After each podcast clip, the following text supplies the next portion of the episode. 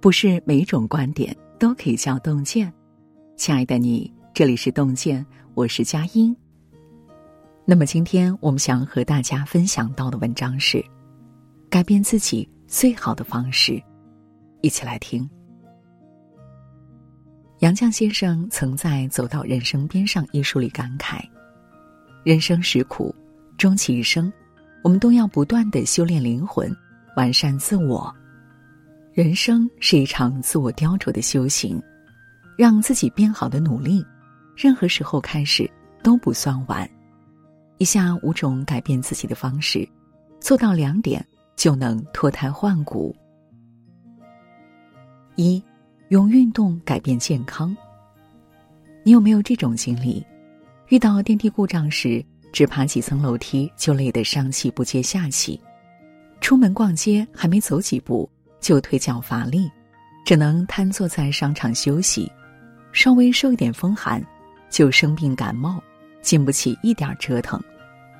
不少人调侃自己的身体上不如老，下不如小，更有不少人害怕体检，不敢看体检报告。不知何时，我们都成了亚健康人群，四肢僵硬，小病缠身，总觉得累。老话说得好。流水不腐，户枢不蠹，动也。人的身体也像一湾水，只有流动起来，才能迸发生机。你流的每一滴汗，走的每一步路，都将激活身体里的能量。经常去健身房打卡，慢慢的，你就会发现，身体各项指标都回归正常了。睡觉前坚持做瑜伽，在筋骨舒展中。你的内心也会安静许多，头脑也会变得清晰。作家马约翰说：“运动是健康的源泉，也是长寿的秘诀。运动是开启美好生活的钥匙。再忙也不要忘了锻炼身体，无需花费很多时间，每天运动半小时，你的生活就会截然不同。”二，用自律改变形象。三十天高度自律，能给人带来怎样的变化呢？有个中年宅男，为了改变油腻的形象，给自己定下了三十天重生计划。在这三十天里，他每天骑单车上班，每天走一万步，不吃糖果，不摄入咖啡因。一个月后，他的大肚腩不见了，身形紧致了，整个人都神采奕奕。三十天的高度自律。让他焕然一新，他用自己的亲身经历证明，自律是一个人重塑形象的最佳方式。文学家罗素说：“一个人的外表，藏着你自律的生活，以及正在追求的人生。每天花一点时间打理自己，我们将在整齐的装束中信心倍增。抽空多看几本书，整个人的气质。”都将在潜移默化中得到提升。做好身材管理，我们将告别油腻，重焕年轻时的风采。好形象是对生活最好的修饰。认真对待自己的人，才会被命运垂青。很少有人天生一副好皮囊，但自律却能帮所有人塑造出更好的自己。形象气质。是我们给人的第一印象，无需你说什么做什么，形象会替你做出自我介绍。用自律改变形象，你将拥有不一样的人生。三，用真心改变关系。国学大师曾仕强说：“你心里有别人，别人心里才会有你。”我们看似是在帮别人忙，最后。其实都是在帮自己的忙。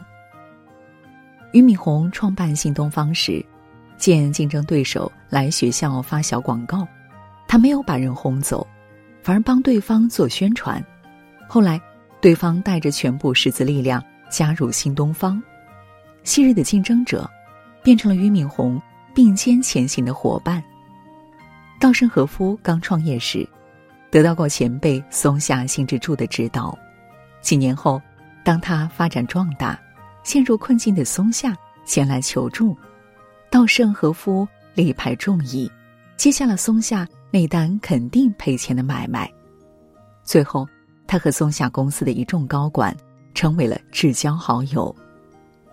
人与人之间的关系永远是相互的，只有真心才能换来真心。待人坦诚，大家不会对你设防；做事靠谱，谁都信得过你。没有什么道路可以通往真诚，真诚本身就是道路。看见朋友有难，不做虚情假意的敷衍，竭尽全力去帮，我们必将拥有更为真挚的友谊。与人做交易，不用心计，不耍手段，以利他之心寻求合作，最终我们也会大有收获。每个人的内心深处。都有与他人连接的热切渴望，没人愿意在虚伪的关系中周旋。这世上，所有长久的合作，从来都不是靠演技维系的。用真心改变关系，我们将被世界温柔以待。四，用学习改变能力。曾有人问，一个人是怎么废掉的？有个回答可谓一针见血。你只需给他一条网线、一部手机、几个外卖员电话就行。摆平躺烂都太简单，难的是打破舒适，不做被温水煮熟的青蛙。而跳出舒适圈唯一的办法，就是主动求知，向外探索。经济学上有个边际效益聚合的概念，如果每天多学百分之一，一年三百六十五天下来。人的能力将有三十七倍的增益。多看几本书，拓展眼界的同时，你将提高思考能力；多学一门技能，充实自己的同时，你将增强谋生的本领；多向高人请教，拓展社交的同时，你学会了沟通技能。别小瞧这一点一滴的行动，日积月累下来，时间将回馈你巨大的惊喜。我们时常感慨，时代瞬息万变，竞争残酷又激烈。为了不被淘汰，我们做过各种尝试，可到头来才发现，靠自己增强本领，才是应对挑战的最好办法。自然界有种凶猛的长线鱼，战斗力极强，几乎没有天敌。它有五百多颗牙齿，每天都要换百分之三的旧牙。长出锋利的新牙。正是这种强悍的进化力，让长线鱼成为海洋中最强的狩猎者。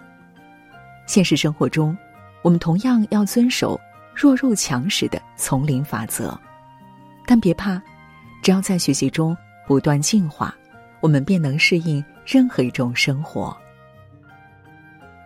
五，用善良改变人品。经济学上。有个人心红利的理念，意思是，人的内在品质会为我们创造机会，赢得财富。为淋雨的人撑伞，你也将有躲雨的屋檐；黑夜里为人掌灯，你的路也不会暗淡。万事皆有因果，你为别人做的每件事，都将在未来的某刻回到你身上。那个在洪水中救人的小伙。被媒体表彰后，成功收到了入职的 offer。那个接触坠楼女童的职员，被公司评为优秀员工，升了职加了薪。那个从河边拽回失恋女孩的环卫工，在好心人帮助下改善了生活。那个给流浪者提供免费午餐的小老板，顾客越来越多，生意蒸蒸日上。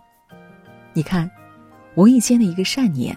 不经意的一个善举，都是改变自己命运的契机。善良是一个人行走于世最好的名片。坚定的做个好人，你永远不会吃亏。罗振宇在今年跨年演讲中讲了一个微雕的故事：一个写作者反复雕刻自己的作品，前前后后改了十几次，最终。他写出了一篇全网较好的文章。人生也是一个微雕的过程，而刻刀就握在自己手中。用运动换来健康，用自律提升气质，用真心经营关系，用学习增强本领，用人品托起人生。点个再看，从今天开始去改变，我们终将把自己雕琢成想要的模样。今天给您分享的文章就到这里了，感谢大家的守候。如果您喜欢洞见的文章，请在文末点个再看。我们相约明天，让洞见的声音伴随着您的每一个夜晚。